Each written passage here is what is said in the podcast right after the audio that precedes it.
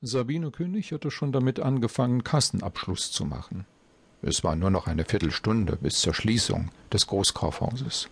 Und erfahrungsgemäß gab es um diese Zeit selten noch Kundschaft für sie hier in der Schmuckabteilung.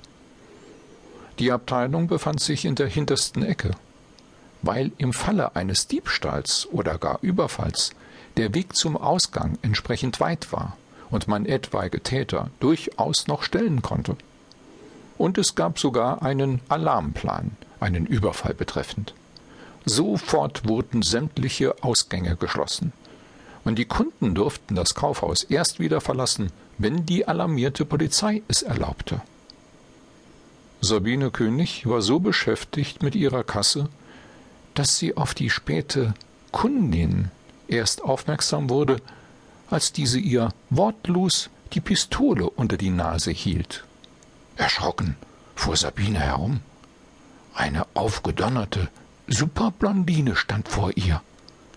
Eine so auffällige Erscheinung verübt einen Überfall? schoss es Sabine König unwillkürlich durch den Kopf.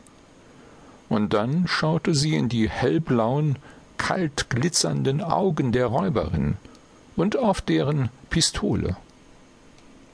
Es war ein schreckliches Gefühl, so ausgeliefert zu sein und dann auch noch diese geringschätzige Überlegenheit der Täterin zu spüren, die diese ganz offen an den Tag legte.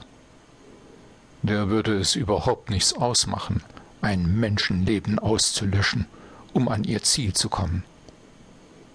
Mit heftig pochendem Herzen und einer lähmenden Angst in den Gliedern packte Sabine König alles ein, wie es die Superblondine von ihr mit Fingerzeigen verlangte. Erst am Ende kam das Bargeld hinzu.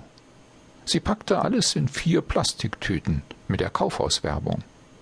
Niemand sah ihnen an, welchen immensen Wert ihr Inhalt hatte.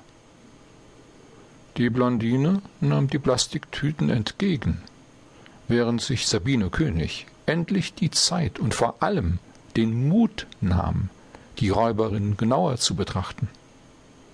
Die hochgewachsene Blondine war wirklich eine beeindruckende Erscheinung. Ihre Handtasche hing locker über der Schulter. Darin hatte sie wohl die Pistole hereingebracht. Sie hatte einen knallengen Rock an, der ihre Luxusfigur betonte.